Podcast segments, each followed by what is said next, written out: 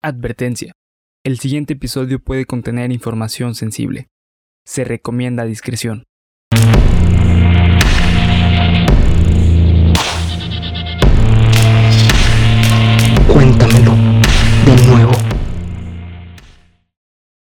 Estás escuchando y viendo Cuéntamelo de nuevo, parte de Geek Supremos en YouTube. Yo soy Abel Cuevas y hoy me acompaña como siempre mi amigo y compañero. Bernardo Herrera. Amigo, ¿cómo estás? ¿Todo bien y tú, Abel? No, pues estamos aquí de maravilla, estrenando, o bueno, grabando lo que es el capítulo número 4 de Cuéntamelo de nuevo. Así es. Sección que parece que a la banda pues le ha gustado bastante, amigo. Sí, la verdad es que ha habido eh, muy buena respuesta por parte del público y la verdad es que, como lo he dicho en otros capítulos, no es de menos, definitivamente es una muy, muy buena sección y este, pues me está gustando a mí también muchísimo grabar esta sección, la verdad es que es muy divertido Se ha vuelto una de nuestras favoritas grabarla Sí. también. digo, no es que tengamos muchas secciones, Exacto. pero sí, sí, de las dos secciones, ¿no? sí, sí, claro. Pero, pues bueno, este. Muchísimas gracias por el apoyo que han tenido los últimos tres. Cuéntamelo de nuevo. Creo que el que más les ha gustado es el primero, el de Malasia, Malasia Airlines. Airlines. Claro. Si ven que de repente Bernardo está un poco distraído, es porque estamos estrenando juguete. Si quieren ver de qué se. ¿Otra vez? y no ese tipo de juguete. Otra vez, no ese tipo de juguete. Si quieren ver de qué se trata, láncense a la cuenta de Instagram de Geek Supremos, eh, arroba Geek Supremos en Instagram, Twitter también estará ahí la foto para que vean de qué se trata. Y pues nada, no sé si quieras mandar saludos, amigo. Sí, eh, le quiero mandar saludos a nuestro gran amigo Ali, el Ah. cual es súper fan de tanto Cuéntame lo Nuevo como, Como de, de Geek Geeks. Supremos. Desde el inicio, Ali siempre ha estado al pie del cañón Sí. y pues, muchas gracias, carnal. Este, seguimos mucho, bueno, al menos yo sigo mucho de tus recomendaciones que nos das, eh, porque como Geek Supremos y Cuéntame lo Nuevo, seguimos las indicaciones de nuestros De todos verdaderos nuestros fans. fanses. Así es. Así y que también un saludo a Eric, amigo, alias el Kevin, el que- el gallo más gallo de de, la allá vida. de, de Joco. Así es. Feliz cumpleaños, por cierto, fue su cumpleaños. Atrasadito, pero feliz cumpleaños aquí Feliz atrasado, pero feliz cumpleaños. Ya tienes tu felicitación de parte de los Geeks Supremos. Y un saludo a toda la banda de Starbucks Minerva, que ya saben, siempre un apoyo increíble. A todas las chicas del salón de noveno A de Psicología de Universidad de Especialidades UNE. También un saludote a Adriana, a Ale, a Monse, a Mónica con K. Todas ustedes, chicas, un saludote. Y pues a mi gran amiga del alma, Jackseni, Jaxi. Te prometí un saludo y aquí está tu saludote. El otro día la vi y te mandó saludos, güey, fíjate. A mí me ¿Sí? mandó saludos. Te acordó de la, Sí, claro. de la banda. Claro, claro, ¿qué onda? Entonces, pues muchísimas gracias, banda. Nuestras redes sociales ya se la saben. Ahí van a encontrar el contenido de Geeks y de Cuéntamelo Nuevo. YouTube, Spotify y Anchor. Así es. Y pues hasta aquí los anuncios parroquiales. Bueno, antes de continuar, eh, saludos a mi novia. Saludos, También amor. no puede faltar. Claro. Ivette, saludos. y pues nada, amigos, los dejamos con el capítulo número 4. Ya, cuatro ya capítulos. cuatro capítulos. de y Super- de- esto cada vez tiene más color más bonito, ¿sabes? Sí, cada vez. Cada vez Nos más. la estamos pasando más bomba. Sí. Entonces, pues nada, los dejamos con el capítulo número 4. Hasta aquí los anuncios parroquiales. Bueno, ya saben que gracias a Panda Comunicación Creativa por hacer posible el, este programa. Ya está en su página de Instagram y de Facebook. Vayan a checarlo. Ya están los productos de Geeks. Ya están las tazas. y próximamente va a estar el mousepad que habíamos dicho de Cuéntamelo de nuevo. Y el vaso reutilizable, los que son como de PVC. Ya Ah, están ahí. claro, claro. Vayan y chequenlos. Y no sé, no recuerdo exactamente los precios. Las tazas están como en 80 pesos aproximadamente.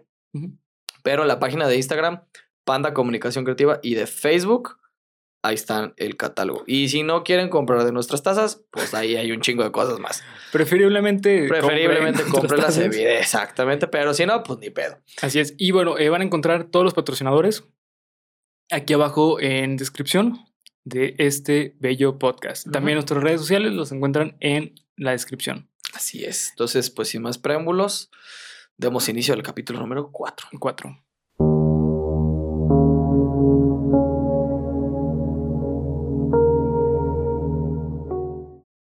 Bienvenido a Cuéntamelo de nuevo, el podcast en donde cada semana yo, Abel Cuevas, te llevaré junto a Bernardo Herrera a través de historias, cuentos, leyendas y creepypastas tan increíbles que te harán decir, cuéntamelo, de nuevo. Hoy eh, voy a agarrar un mood un poco más serio con respecto a mi actitud en cuanto a la grabación del podcast. Eh, ya me han visto en, en Geek Supremos un chingo de veces, cuéntamelo de nuevo, etcétera. Pero hoy sí voy a, tocar- a ponerme en un mood más serio porque es un tema delicado, amigo. Un tema delicado. Difícil, difícil. Sí, complicado.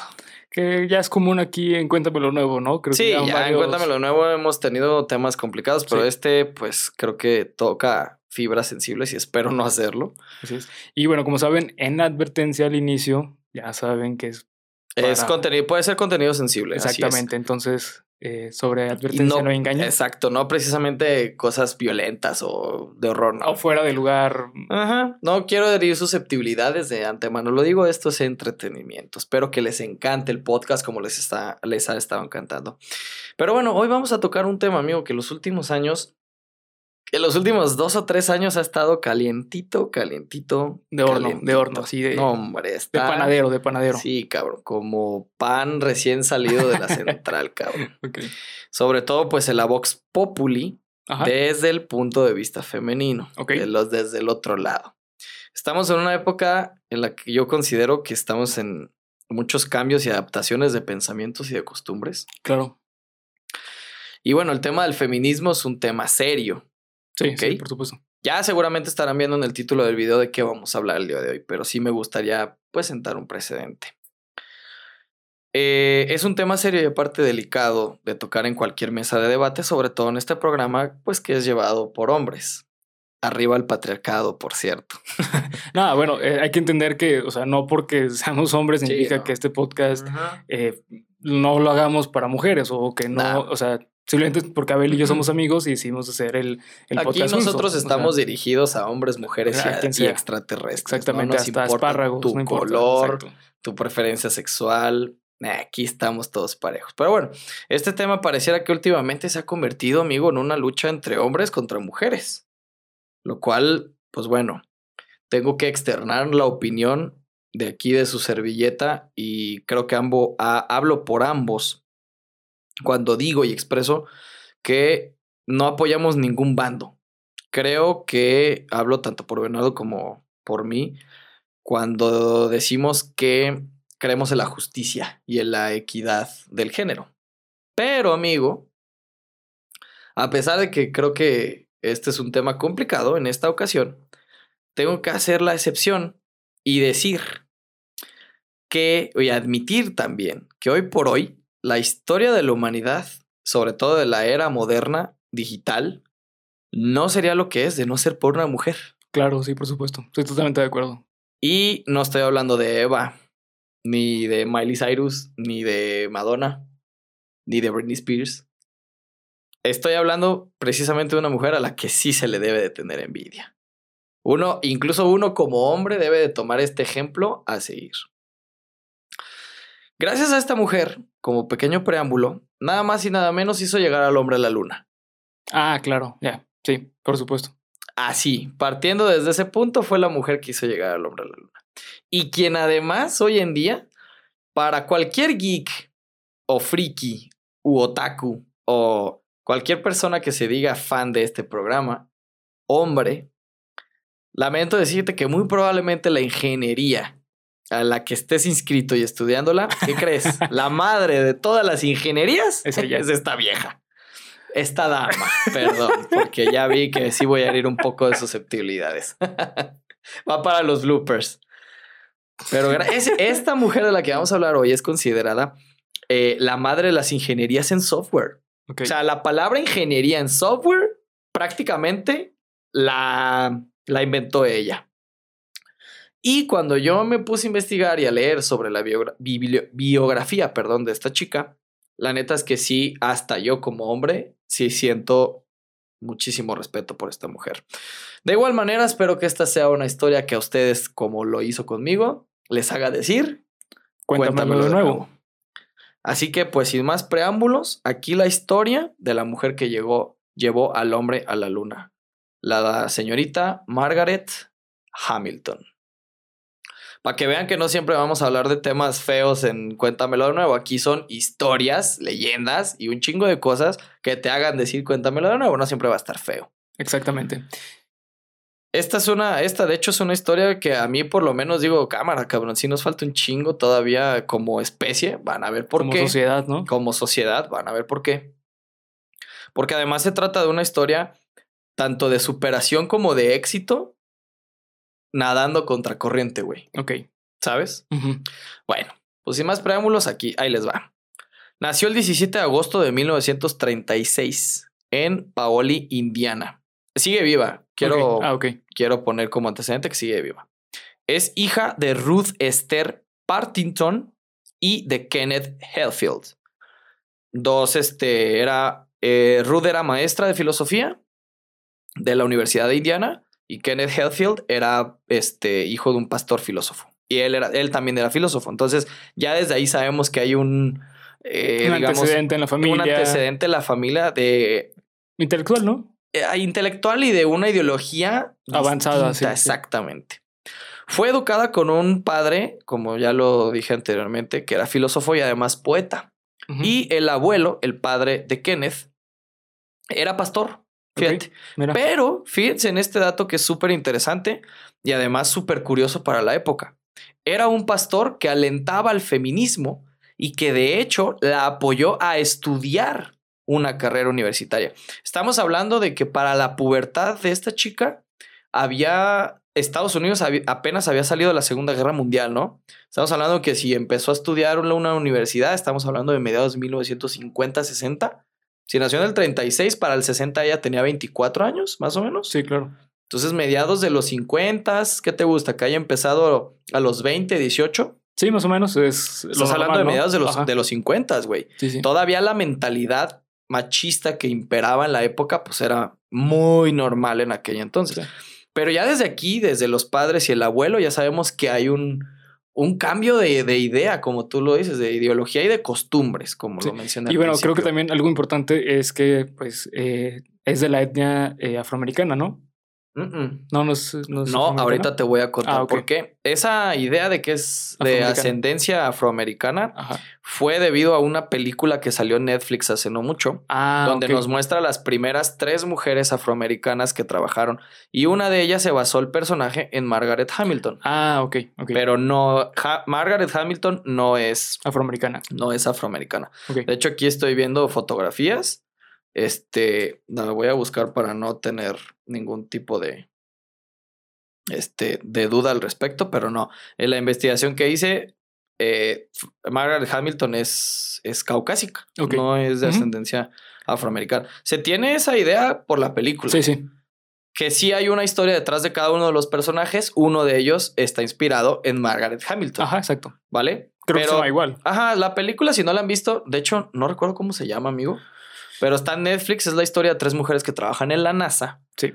Y creo que para mí, desde mi punto de vista, esa película trata un poco más el tema del racismo que del feminismo. Sí, no, tanto el feminismo no. Los mezcla los dos, pero se centra en el. pero es un poco más exactamente. Sí, sí.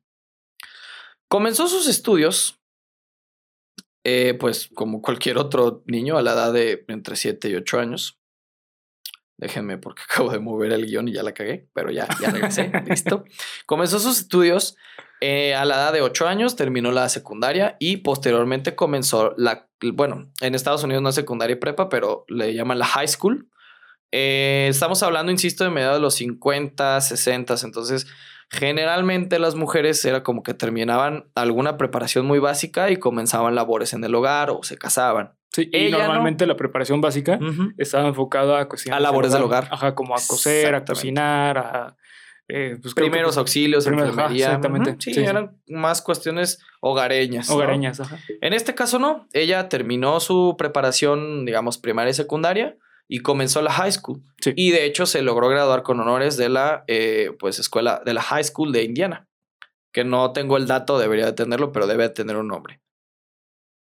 Comenzó entonces, eh, una vez terminada la, la preparatoria, la licenciatura en matemáticas en la. Universidad de Michigan y posteriormente obtuvo un diplomado tanto en matemáticas como en filosofía, güey. O sea, no nada más hizo matemáticas, también hizo filosofía.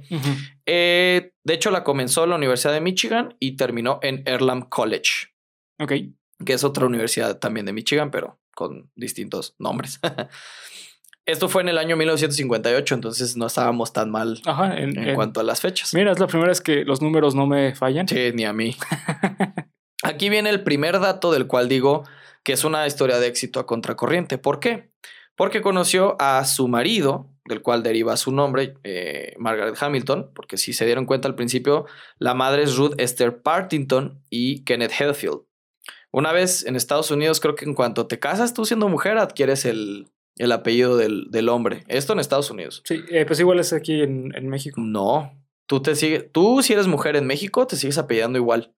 Sí. Sí, hace mucho sí se Ah, pero utilizaba se utiliza el, el, de Herrera, o sea, el de, ajá, ajá. Ahora, ahora ya no. Sí. Pero en Estados Unidos, creo que eso todavía pasa. Si tú te casas con, con un hombre siendo mujer, adquieres el apellido del hombre.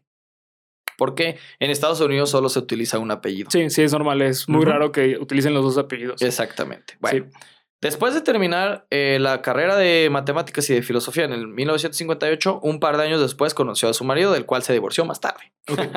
¿Por qué? Pues porque esta sí era una mujer empoderada Sí, que con podía- una carrera universitaria que no necesitaba de un marido, pero bueno, supongo que planes de vida llegó, la llevó a conocer a James Cox Hamilton, mientras estudiaban ambos en Elham College y se casaron a finales de 1960. Después de obtener la licenciatura y con quien además tuvo una hija llamada Lauren, lo cual llena de esperanza a todo el mundo porque hay genes de esta mujer repartidos. Entonces puede que tengamos otra Margaret Hamilton, en este caso Lauren Hamilton, en el mundo. La vida de Hamilton, sin embargo, de Margaret, comenzó a cambiar en 1961, cuando entró a trabajar al departamento, chéquense nada más su primer trabajo, cabrón. Entró a trabajar al departamento de meteorología del Instituto Tecnológico de Massachusetts, alias el MIT. Claro. sí. Así.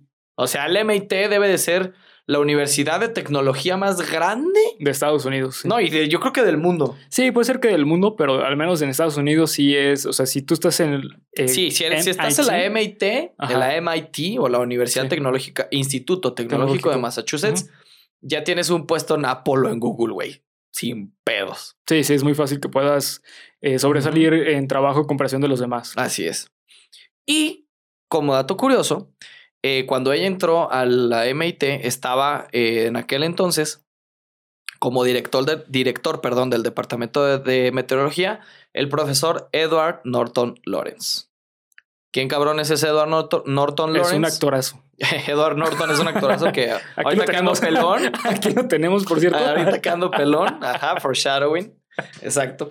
Pero no, el profesor Edward Norton Lawrence fue uno de los matemáticos que ideó el sistema de rastreo de aviones. Sí, ok. Va, entonces tampoco no estamos hablando de, de poca cosa. Tomó un puesto en el instituto como desarrolladora de software, que en aquel entonces la palabra software no era muy familiar. Simple, no, o sea, más bien no era tan común. Software se relaciona más como a programa de computadora. Ok, Así. sí. Ajá, sí, Entonces, ella comenzó como desarrolladora de programas de computadora, donde se involucró primero en diferentes proyectos dentro del mismo departamento de meteorología, hasta llegar a convertirse ella en la directora de la división de ingeniería. No más. Nada más, güey. O sea, comenzó de, entró de lleno al Instituto de Meteorología, después se convirtió en la mera chida, güey, en la jefa, así. Posteriormente se involucró en el proyecto SAGE, un proyecto de laboratorio Lincoln, que es uno de los laboratorios de investigación más grandes de todos Estados Unidos y que de hecho se encuentra en la MIT, y en donde desarrollaron un producto entre 1962 y 1964. Desarrollaron el SAGE, ahorita van a ver qué es. Nació como un proyecto de predicción del clima. Ok, un proyecto meteorológico. Recordemos que estaba en el departamento de meteorología. Pero rápidamente pasó a ser un proyecto militar. Ok. Fíjate que qué curioso, ¿Por ¿no? qué Estados Unidos, no? Qué curioso que eh, en ese momento la meteorología era liderada por una mujer, pero que realmente sí era importante. Sí, sí. o sea, sí. no como hoy en día, que la verdad es una estupidez, que hoy en día, la, la- pues, la Lamentablemente, se ha utilizado el atractivo visual ajá, de sexismo. las Se ha mujeres. utilizado el, sexi- el sexismo para, pues esta profesión, exactamente. Sí, que ahorita más que meteorólogas son comunicadoras. Sí. ¿No? Sí, sí, sí, te dan O sea, los datos. El y- güey que está detrás de la pantalla, el verdadero meteorólogo, pues no, te da hueva verlo, exactamente. Es, es, sí, sí está. Sí, lamentablemente. Sí es lamentable que se haya hecho de esa forma, que se haya sexualizado la profesión, Sí. pero pues esta señorita, literal, desarrollaron un proyecto que posteriormente se volvió militar, güey. Ahí te va. En aquel proyecto, Margaret fue la encargada de desarrollar el programa para el primer ordenador, ordenador ANFSQ-7. Creo que así se llama el hijo de Elon Musk, ¿no? Así se debe llamar el perro de Elon Musk. No, es que su hijo le puso siglas. Cámara, ¿en serio? Sí, en serio. No, no, no sé exactamente qué letras, pero no, sí. Sí. Soy la mera. Puro pinche cártel de Santa, ¿no? no, ¿qué es esto? ¿Qué son estas letras? ANFSQ7 era el programa de uno de los. eh, aquí vamos hilando cosas. Primero, pues ya entró al departamento de la meteorología. Segundo, se involucró en un proyecto que se volvió este, militar. Y tercero, ANFS, eh, eh, ANFSQ7 son las siglas de uno de los satélites que la NASA iba a mandar. Y el software estaba diseñado para buscar aviones enemigos en espacio aéreo norteamericano. Ok. Ya vamos hilando cosas. Sí. Aquí ya tiene un primer foquito verde la NASA. Ajá. Ok. ¿Ok? Sí. El gran éxito que tuvo tanto la misión militar de la NFSQ-7, me mama decirlo, güey, suena bien. Es como un Suena trabalenguas, güey, Sí. dilo sin equivocarte. Yo no podría. Y el proyecto Sage fue tal que le permitió a Margaret Hamilton poderse unir a otro laboratorio de desarrollo que es el Charles Stark Draper o Draper, no sé cómo se pronuncia. Este ya es un laboratorio no de prueba, sino de desarrollo. O sea, estamos hablando de que el primer laboratorio, el que ya entró, que fue el de meteorología, era de prueba. Este ya es de desarrollo. Aquí ya se hacen las cosas de forma funcional Sí. lo que salga de ese laboratorio ya es para la vida cotidiana o bueno, para uso militar, civil, etcétera. Sí, ya, o sea, ya es desarrollo. O sea, literalmente ya, Las cosas que haga se usan. Ajá, exactamente. O sea, ya no es de prueba y error. Es algo que ya lo probaron y que funcionó y ya lo van a hacer. Exactamente. De hecho, se dice que de aquí del Charles Stark salió el microondas. Sí. Se dice. Sí, sí. Pero sí. bueno. En aquel momento esta unidad estaba trabajando lo que definitivamente cambiaría la vida de Margaret, que es el programa Apolo. El programa Apolo, pequeño paréntesis, es, yo creo, para mí, desde mi punto de vista, el antes y el después de la humanidad, güey, para mí. O sea, la llegada a la luna del hombre.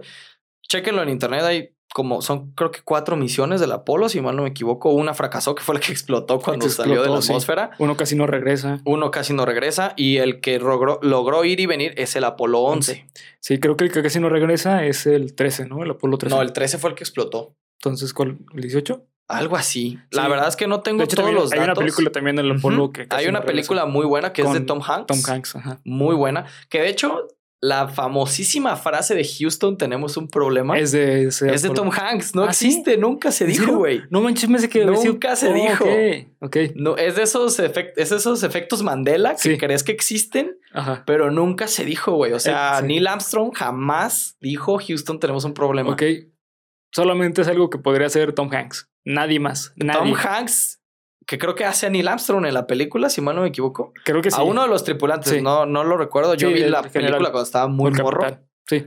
pero es una muy buena película. De hecho, creo que le ganó un Oscar a Tom Hanks. Es muy buena película. Buenísima. Pero sí, para mí el programa Apolo 11, ya para cerrar este pequeño paréntesis cultural, para mí sí fue un antes y un después en la vida humana, en la, huma- en la historia de la humanidad. Sí tengo que decirlo, los primeros en llegar al espacio no fueron los estadounidenses, fueron los rusos.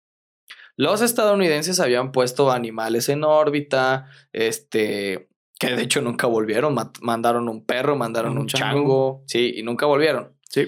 Pero el gran logro que tienen los estadounidenses es haber puesto al hombre en la luna. En la luna, sí. Entonces, Que, que en realidad era el objetivo, porque eh, se consideraba que llegar a la atmósfera era algo importante, Sí. pero no era como el objetivo, no era conquistar el espacio.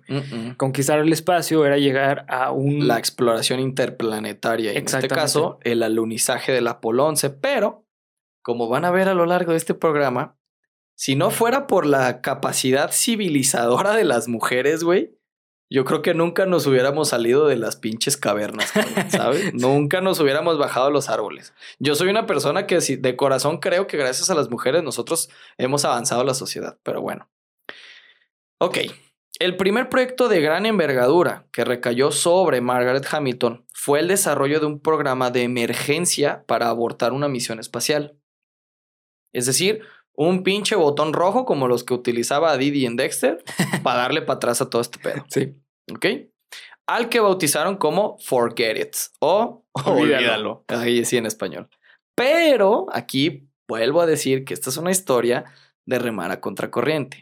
¿Qué crees que le pasó al programa? Fue desechado. ¿Cómo no? ¿Por qué? Pregúntame por qué. ¿Por qué, Abel? Porque no cumplía con los protocolos que exi- exigía la NASA en aquel entonces. ¿Quiénes eran los que decidían los protocolos de aquel entonces? Hombres. Puros pinches hombres. Sí, creo, que- creo que el protocolo era de, a ver, muéstranos tu miembro. Sí, güey, Sí. exactamente. O sea, fue una pendejada, güey. Sí, exactamente. El, el proyecto lo diseñó, lo desarrolló y lo puso en marcha y era un salvavidas, cabrón. O sea, ponte a pensarlo, güey, era un salvavidas. Y le dieron para atrás, güey, porque no cumplía con los protocolos que aquel entonces exigía la NASA. En varias entrevistas con medios de comunicación, la propia Margaret Hamilton explica que sus ideas, y esto sí me da un chingo de coraje decirlo y leerlo, y aportaciones a menudo provocaban la risa de los compañeros con los que trabajaba. Porque, dato curioso, de la oficina de 14 personas en las que ella trabajaba, 13 eran hombres. Y solo ella. ¿Ok? Eh, Entonces, bueno, como ocurrió cuando empezó a utilizar el término, insisto, ella es la madre de las ingenierías en software. Ella, de hecho, implementó el término software, que ahora es nombre de todas las disciplinas de informática, güey. O sea, no hay una sola disciplina. Es más, yo creo que software ahorita ya debe estar en el diccionario de la Real Academia Española, inclusive. Sí, no, claro, es Por este. supuesto. Sí, es, es un término, pues es. Ya es un término universal. Es un tecnicismo. Entonces Exacto. ya. O sea, ya tiene un término científico, entonces ya es totalmente, está totalmente en el. Exacto, ya está en el colectivo. Entonces, gracias Exacto. a Margaret Hamilton sabemos lo que hoy en día es un software.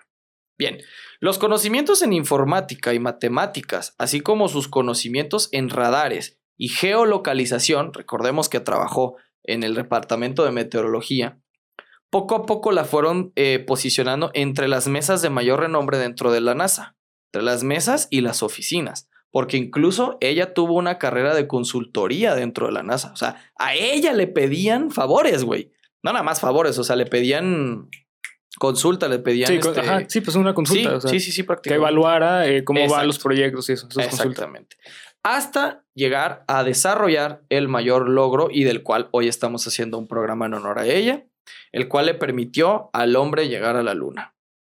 Con esto, en 1965 fue la encargada, o sea, ella fue la encargada, no fue una más del equipo, ella fue la encargada junto con su equipo de laboratorio de diseñar el sistema del Apolo 11, de diseñar el sistema cabrón del Apolo 11, ni más ni menos. ¿Qué, qué, sistema me refiero? El de alunizaje y el de regreso. Nada más, cabrón. O sea, el pinche. Apolo 11 llegó a donde... Si no hubiera sido por ello, creo que le hubiera dado la vuelta y hubiera caído, güey, en el mismo pinche lugar. Pero no, gracias a la señorita Margaret Hamilton, el Apolo 11 llegó sano y salvo. Aquí voy a hacer el primer paréntesis de historia, porque aquí también vienen a aprender historia, no nada más. Asustarse. No nada más asustarse. Aquí también vienen a aprender historia. Y enojarse. Le- ajá, y encabronarse.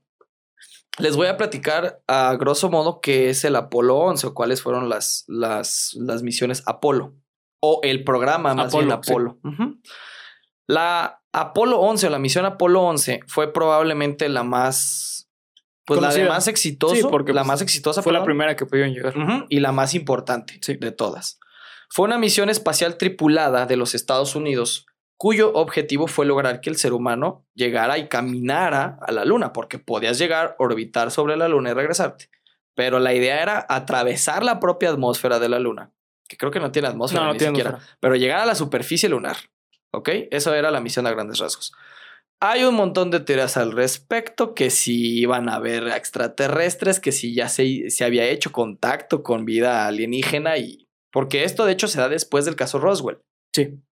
Sí, sí, También- claro. Por, También traer un programa del caso Roswell. por favor. Sí, pero las fechas se dan justo después del caso de Roswell, entonces hay muchas teorías al respecto. La idea original de esto es era llegar, llevar, perdón, al hombre a la luna y que caminara. La misión se concretó el 16 de julio de 1969. ¿Ok? Ese día fue el lanzamiento de la nave Apolo 11. Llegó a la superficie de la Luna el 20 de julio de ese mismo año y el día siguiente se logró que dos astronautas, Neil Armstrong y Edwin Aldrin, eh, caminaran sobre la superficie de la Luna. La tripulación del Apolo 11 estaba compuesta por el comandante Neil Armstrong, de 38 años, Edwin Aldrin, de 39, y que además era el piloto del, del módulo lunar, que es el robotcito, pues el carro, al cual de hecho le llamaron Buzz, y por el cual Buzz Lightyear se llama Buzz Lightyear. Ajá. sí. ¿Ok? El carrito ese, chéquelo, es L-E-M y le ponen dos puntitos Buzz. Y es el carro que llevó a estos güeyes a pasear por la luna. Y Michael Collins, que además él era el piloto de la nave. Sí. ¿Ok? Entonces tenemos dos pilotos, uno el que era el, el encargado. Eran cuatro cabrones Que prácticamente. él fue el que se quedó en la nave, ¿no? Michael Collins era el que estaba así, este, pues sí, Cuidando, cuidando. cuidando que no, monitoreando Monitoreando. mejor monitoreando la, situación. Y lo de la frase de Houston, tenemos un problema, nunca ocurrió jamás. La denominación de las, naves, de las naves, o sea, el nombre que se les dio a las naves, tanto al módulo que alcanzó a llegar, porque recuerden que el Apolo 11 era el cohete en sí, sí. Pero la aeronave es otro nombre, No, creo, creo que el Apolo es el. es el cohete. ¿Es el cohete? Es el cohete, Ah, porque la nave que llegó se llama Eagle. Ah, ok. Ah, sí, cierto, Eagle. La sí. nave es la Eagle. La Eagle. Nos acaba de caer la lluvia sabrosa, ¿eh? Por si acaban de escucharlo. Yo sí me asusté. Y este, el módulo que aterrizó, o sea, la cápsula que aterrizó se llama Columbia. Eagle es el, el- la aeronave que los llevó y lo que alcanzó a aterrizar es la Columbia. El comandante Armstrong fue el primer ser humano que pisó la superficie del satélite terrestre el 21 de julio de 1969 a las 2.56 horas, hora del este de Estados Unidos, que era donde se estaba transmitiendo. Porque de hecho, el alunizaje del hombre fue transmitido. De ahí nace otra teoría de que nunca ocurrió. Ah, claro. Hay una teoría que dice que el hombre nunca llegó a la luna y que esto fue Grabado. grabado y por que este Kubrick, por Stanley por- Kubrick. no rec- sí, creo que Lee Kubrick, Sí. pero bueno, dijeron que el hombre nunca llegó a la luna. La, eh, no- ya, yo la neta no sé si creerlo o no, pero yo creo que sí fue real. Ah, claro. eh, lo que pasa es que, bueno, eh, hay que Estábamos recordar. en media guerra fría. Sí, no, y hay que recordar que eh, los. lamentablemente, hay muchas personas que creen en, los, est- en las teorías conspiranoicas. Que creen que pues hay muchas cosas científicas que han pasado que son falsas o hechos científicos dicen que son falsos como la pues la, la forma de la Tierra no hay personas que creen que la Tierra Ay, es sí, plana tierraplanistas. exactamente es lo mismo es la misma estupidez pensar que no se llegó a la Luna así que si llegamos a la Luna Sí, yo también creo que sí, que sí llegamos a la, a la luna. ¿Y de dónde nace esta, esta teoría? Creo que hubo una película documental que se transmitió tiempo después y tomaron parte del metraje de la, de la misión del Apolo 11. De ahí nace. Y aparte, ay, de que la huella de Neil Armstrong nunca se borró, de que la bandera de Estados Unidos cuando la clavaron, que es cuando dicen es un pequeño paso para el hombre, eso sí existió, esa frase sí la dijo Neil sí, Armstrong. esa es real esa fue en la tele Exactamente, es un pequeño paso para el hombre, pero un gran paso para la humanidad y clavan una, una, una bandera de Estados Unidos La bandera de Estados Unidos se ve que ondea. En teoría en el espacio no hay aire. sí no Entonces- pero no, no ondea por el aire Ondea por inercia. Y no, por, ajá, sí, exactamente. Y por la estructura que tiene la bandera. La bandera tiene, para que se pudiese quedar parada, eh, tenía un, eh, Un mástil. Un mástil Sí, y sí, sí. Este, un cable que la sostenía. Entonces, al momento de clavarla, se movió el cable y se mueve la bandera. Exactamente. Es Entonces, por eso. Sí, sí, hay muchas creencias al respecto. La verdad es que es un tema bien interesante lo del Apolo 11, sobre todo cuántas misiones hubo, cuántas fallaron. Sí. Pero la que aquí nos compete es la 11, la que Margaret Hamilton hizo que el hombre llegara. El despegue y protocolo de lanzamiento del Apolo se realizó sin ningún problema aparente. Todas las fases de lanzamiento fueron llevadas a cabo según lo planeado. No, el, lo del lanzar un cohete no es como Nomás préndele y Sí, que no, se prepara por días. y se tiene que estar monitoreando, se tiene que, eh, en control, eh, también hay controles, por llama control, de la misma nave, que está Exacto. checando los niveles de Sí, sí, sí. combustible, niveles... Obviamente hoy en día debe ser mucho más fácil porque la tecnología ha avanzado Sí, muchísimo. claro. Pero en aquel entonces estábamos hablando de las primeras misiones de tripuladas hacia el espacio. Todavía no estaba en órbita la Estación Espacial Exacto, Internacional. sí, no, todavía no. Entonces, bueno, era por fases. Todas las fases fueron llevadas a cabo según lo planeado y el aterrizaje de la nave en la Luna fue todo un éxito. Sin embargo, aquí es la parte que nos ocultó la televisión estadounidense. El aterrizaje de la nave, perdón, no todo fue tan perfecto como nos lo quisieron hacer ver.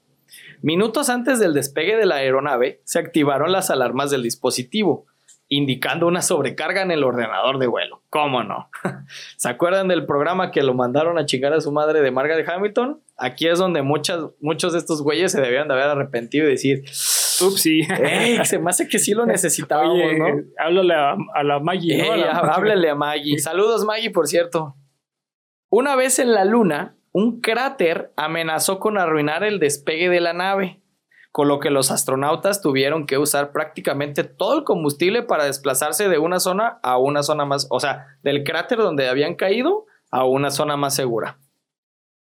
No son las únicas historias de las que tenemos constancia, también sabemos la del famosísimo bolígrafo que salvó al Apolo 11.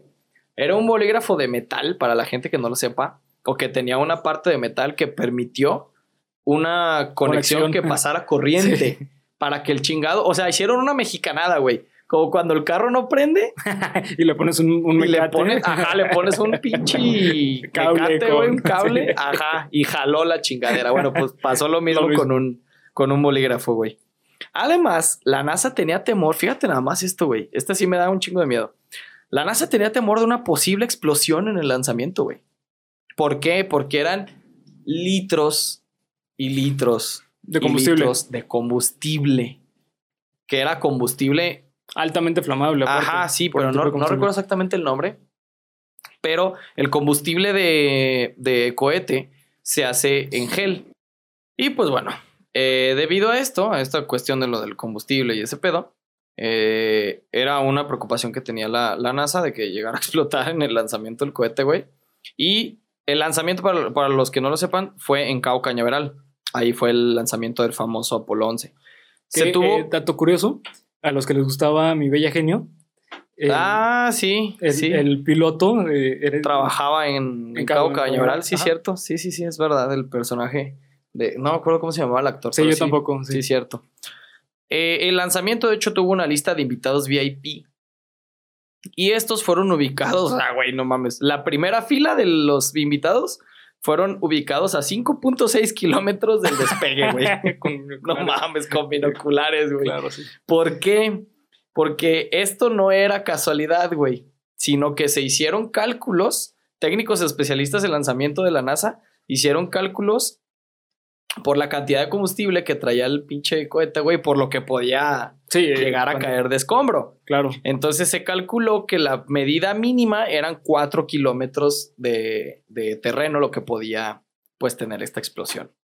Entonces, pues no, no eran detalles menores. La verdad es que la mayoría de las misiones de Apolo tuvieron algo que yo no sé si llamarlo terquedad o qué, güey.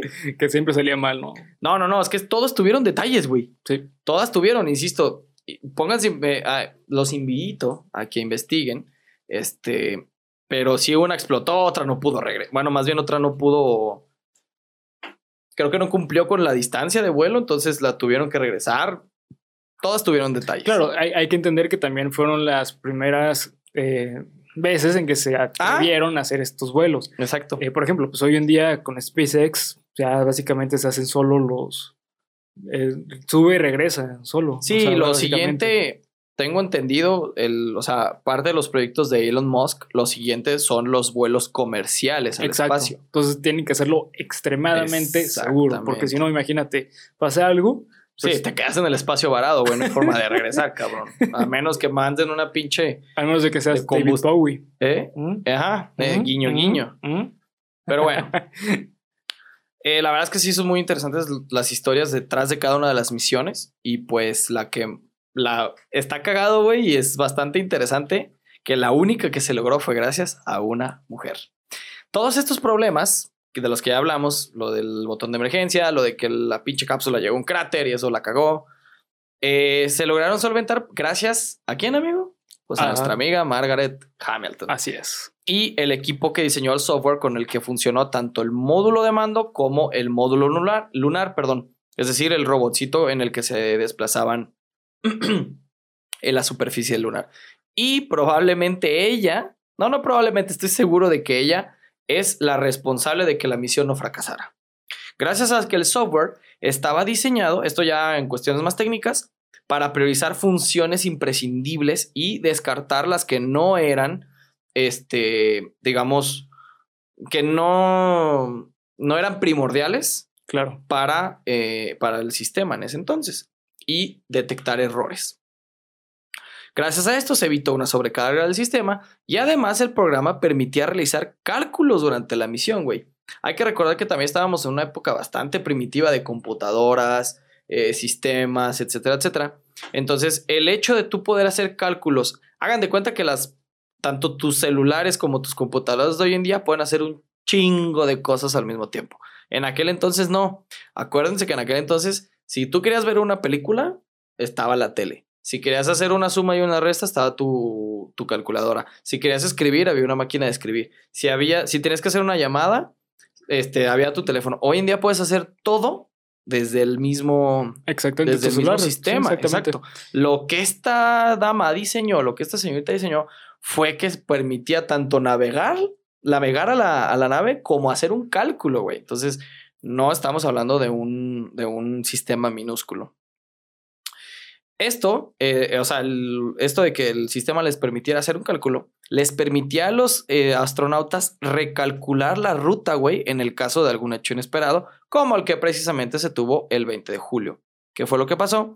Ese día, cuando faltaban pocos minutos para que el Apolo aterrizara en la superficie lunar, de pronto saltó una alarma en el or- ordenador con un código 1202. De ahí nace el famoso Houston tenemos un problema que nunca existió, en el cual Neil Armstrong transmitió el error al centro de operaciones en Houston. Houston tenemos un problema, pero debían decidir en cuestión de segundos si abortar o aterrizar. O sea, salta ese pinche código que la neta es que no sé qué sea. Tuvieron un programa, un problema en el módulo de, aterri- de aterrizaje.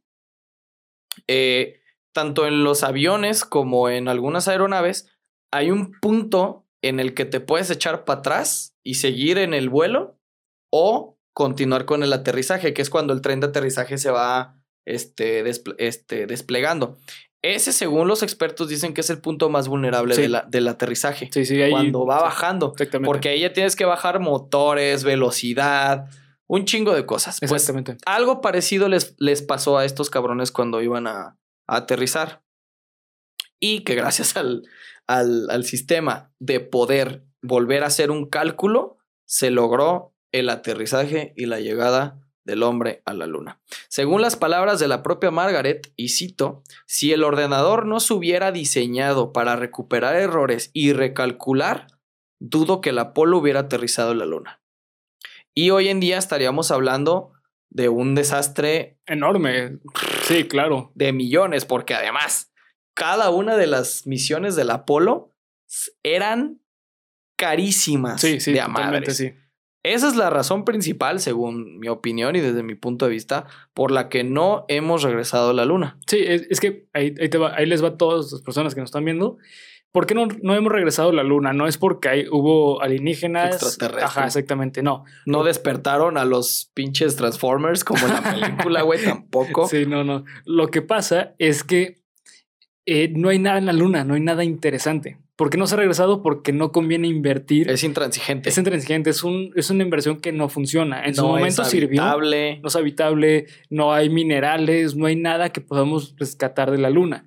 Por eso no se invierte en eso. Justamente por eso se está invirtiendo en otros planetas, En como lo es Marte. Porque de ahí sí se puede obtener recursos o eh, la inversión sí va a tener algo a cambio. Exacto. Es algo nuevo, simplemente el hecho de que es algo nuevo sí sirve. La luna, ya llegamos, no, no sirve regresar. Sí, ya llegamos, ya vieron que no charcha, ya vieron que es carísimo. Entonces dijeron, ¿saben qué, güey? Pues es como que ya, ¿no?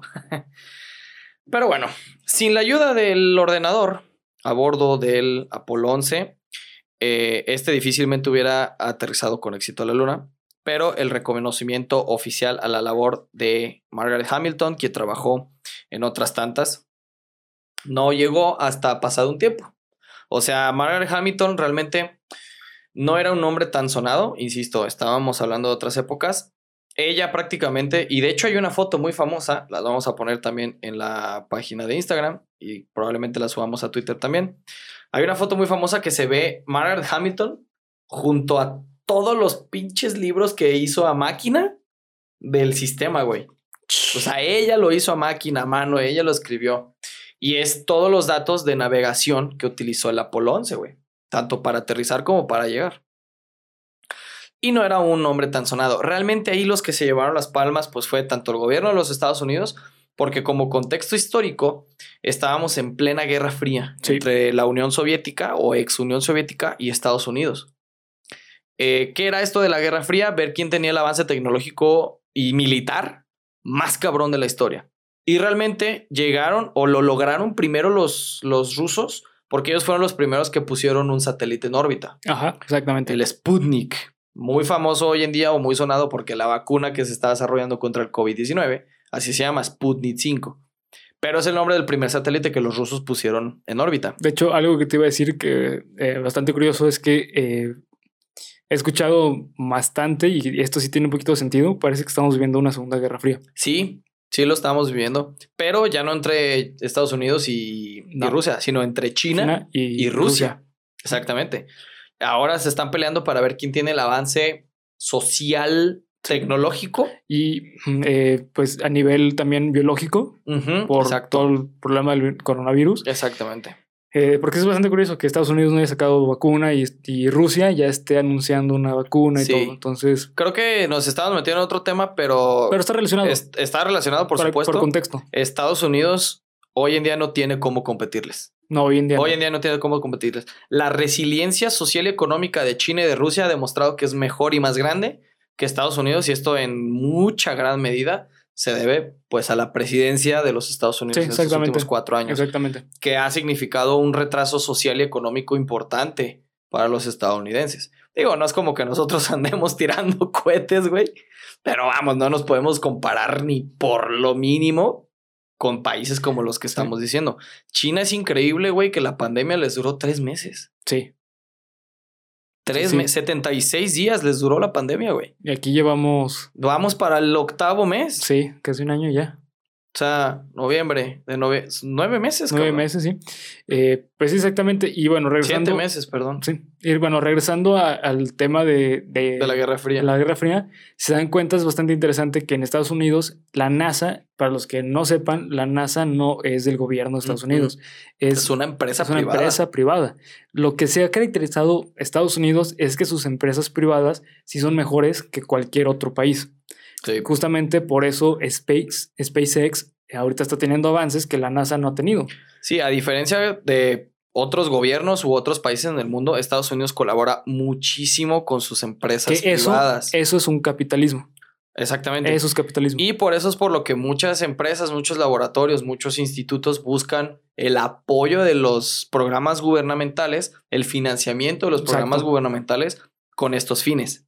Sí, porque saben Por que... eso Estados Unidos logró llegar hasta a, a la luna. Sí. Se invirtió una cantidad astronómica. De hecho, creo que Neil Armstrong va a vivir su vida entera de eso, güey. Sigue vivo, creo que está a punto ya Neil de... Armstrong, no sé si ya está muerto, pero... No, creo que va a tener como unos 80 años. así. Sí, creo que siguen vivos, de hecho. Sí, sí, Murió hace poco el, el que le decían, el que le llamaron Boss después, que es este Edwin Eldrin. Boss, otra vez quiero aclararlo mucho, es la máquina, es el pinche robotcito con el que se movían, pero el conductor era Edwin Eldrin, a quien le apodaron Boss, ¿ok? Y la máquina también le apodaron Boss. De ahí viene el nombre de Buzz Lightyear. Creo que ese sí ya falleció. Pero de todos modos, les, si ya están muertos, quien sea de los cuatro les dio para vivir la vida entera. Sí, súper bien. Así. Sin embargo, eh, esto ya para cerrar un poco el paréntesis del programa, eh, creo que uno de ellos sí desarrolló lo que se conoce como el síndrome del, del, soldado Ah. o del astronauta, ¿no? Cosas así. Sí. Que desarrolló ansiedad, estrés, depresión. Y vieras que no fue una misión tan larga. No. Fueron cuatro días porque regresaron al el 22 de julio, ya estaban en atmósfera terrestre. Hay misiones espaciales en la Estación Espacial Internacional que duran meses, güey. Sí. Donde los astronautas tienen que aprender. O sea, imagínense si nosotros con lo de la pandemia estás Encerrado en tu casa. ahí. encerrado y harto. Imagínate los güeyes que están allá arriba en órbita. No, olvídate. De hecho, eh, mm, bajo bueno, esas condiciones. sí. Aquí por lo estás en una mina de oro. Sí, no, y bueno, eh, hay que recordar también que eh, estas personas fueron los, los pioneros en llegar. Entonces, pues bueno, no se tenía un registro si iba a haber un problema psicológico a raíz de eso. Y hoy en día ya preparan a los astronautas para poder sobrellevar estas situaciones. Sí, hoy, hoy en día el- el- la cuestión psicológica Sí, y física también. Y física. Porque les dan este eh, un tratamiento como de, pues, de, de ejercicios especiales mientras están en órbita. Sí, sí, porque pierdes masa muscular. pero el, el- el aspecto psicológico es muy importante. Sí. Creo que uno de ellos sí lo llegó a desarrollar. Sí, es un estrés postraumático. Ujú, exactamente. Entonces, pues bueno, pero no estamos hablando de ellos, estamos hablando hoy de Neil, perdón, si quieren De querer, Margaret. de Margaret Hamilton, quien en 2003 la NASA por fin, después de 40 años, güey, La, reconoció, ¿no? Me acuerdo de la Ajá. noticia, sí. la NASA en 2003, no, es que tuvo dos reconocimientos. Ok. Uno por parte de la NASA en 2003, quien le concedió el honor de Exceptional Space Act Award, que es un, un premio que galardona a grandes contribuciones científicas y técnicas dentro de la institución, que además lleva un, una pequeña remuneración de 38 mil dolaritos. Nada más y nada menos. Tú te ganas esa madre. Ex- Exceptional Space Act Award, que es como un acto espacial excepcional o increíble. Y también te ganas 38 mil dolaritos, cómo no. Y posteriormente... Que se me hace poco para lo que hizo. Quiero Sí, por su- Bueno, imagínate, espérame. Eso es el premio. Que cuánto le debieron de haber pagado. ¿La habrán pagado? Yo creo que sí. Sí, por supuesto, si estuvo en casi todas las, este, las, Pero las es que, misiones Apolo. Bueno, yo tengo entendido que no se lo reconocieron, o sea, públicamente, hasta por los 2000. Es que ella fue, es que ese es un detalle curioso. A pesar de que ella fue la encargada del diseño del software, era parte del equipo. Sí, claro. Realmente ahí fueron ingenieros de aeronáutica, los que diseñaron el pinche cohete. Aquí lamentablemente se le dio muchísimo más reconocimiento a los astronautas que lograron llegar, no tanto al equipo. O sea, aquí estamos hablando de una persona, la que diseñó el software, que viéndolo a gran escala sin quitarle mérito en absoluto, eres un engrane de toda la maquinaria que logró que llegara el hombre a la luna. Pero no le, va, no le quitamos mé- mérito a los este, Sí, a, quienes a las entrenaron personas a los, atrás, claro. sí, sí, claro. Exactamente, A los que los entrenaron. no fue solo Margaret no, Hamilton. no, claro que no. Si me hubieras dicho solo ella hizo que cuatro cabrones llegaran a la luna, ahí dices, oye, cabrón, pues indemnízala de por vida, güey, dale la presidencia.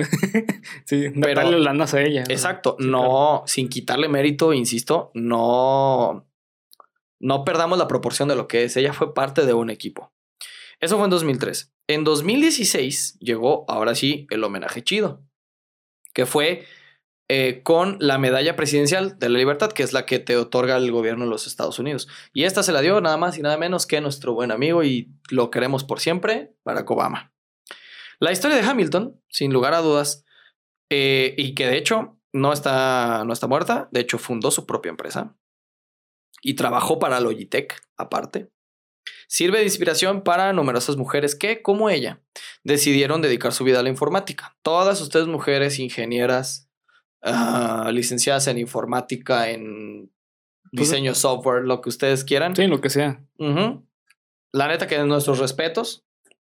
Pero la chica, esta Margaret Hamilton, de verdad que es una, eh, un ejemplo de esos que sí hay que seguir. Y bueno, también eh, complementando lo que dice Abel, mi, eh, al menos en mi palabra, mis respetos no por el hecho que sean mujeres, mis respetos por el hecho que son personas, son humanos y tienen derechos. Ah, por como supuesto, sí, claro. Y es lo que hay que, pues, hay, hay que aplaudir, que eh, se reconozca el esfuerzo de una persona.